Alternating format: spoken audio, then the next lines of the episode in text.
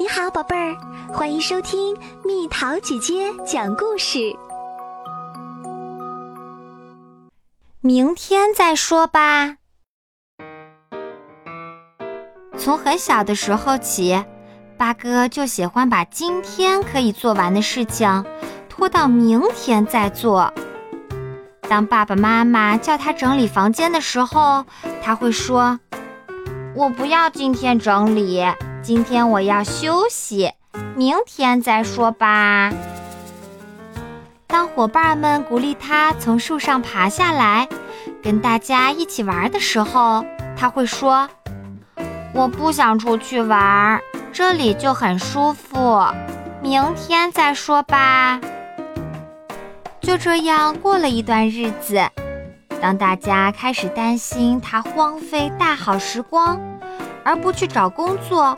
不组建家庭，或不好好享受人生的时候，八哥总是无精打采地说：“明天再说吧，明天再说吧，明天再说吧。”有一天，河狸大军突然来了，大军规模庞大，非常大，个个全副武装。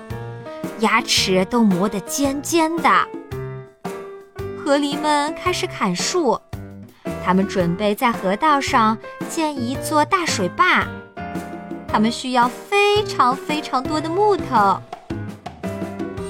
八哥眼睁睁地看着河狸把他的朋友们一个接一个地赶走了，却什么也没做。八哥对那些鼓起勇气请他想想办法的朋友们说：“不好意思，我睡午觉的时间到了，明天再说吧。”渐渐的，森林里变得空荡荡的。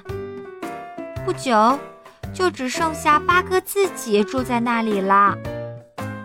终于，那个说了很久的明天到了。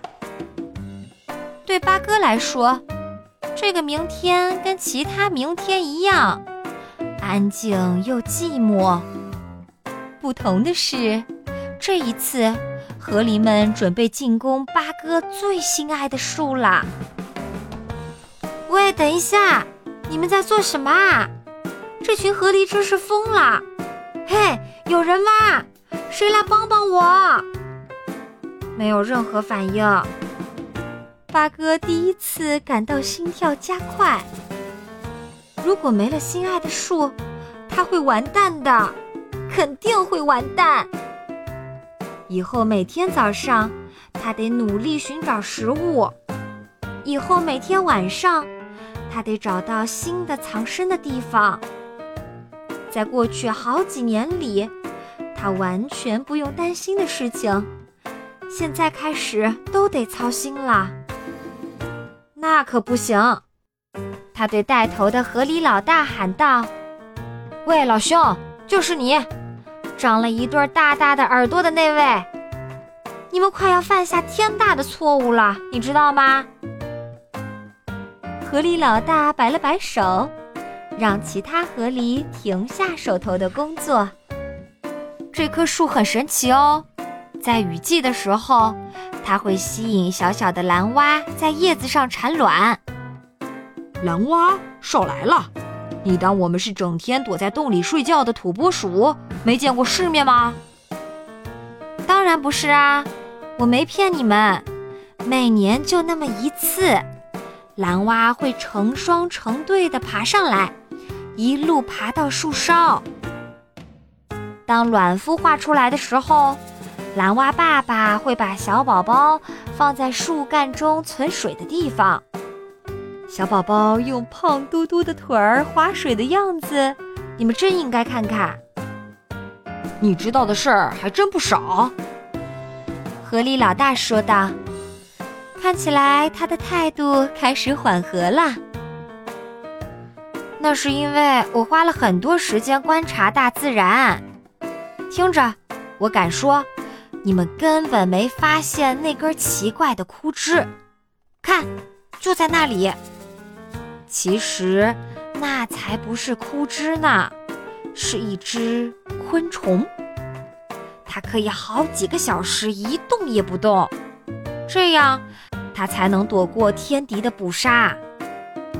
河狸们很着迷，全都聚精会神地听八哥说话。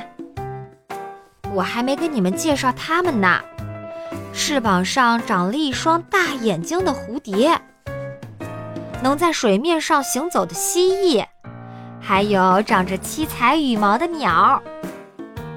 我们对你说的事情很感兴趣，快再跟我们多说一点吧。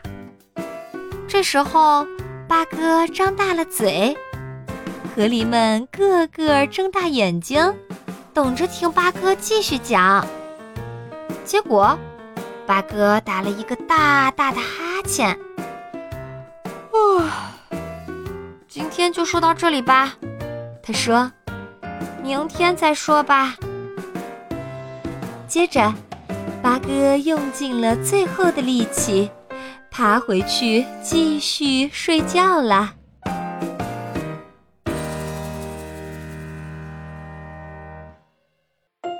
好啦，小朋友们，故事讲完啦。说到最后，蜜桃姐姐也没有告诉你们，八哥到底是一只什么动物。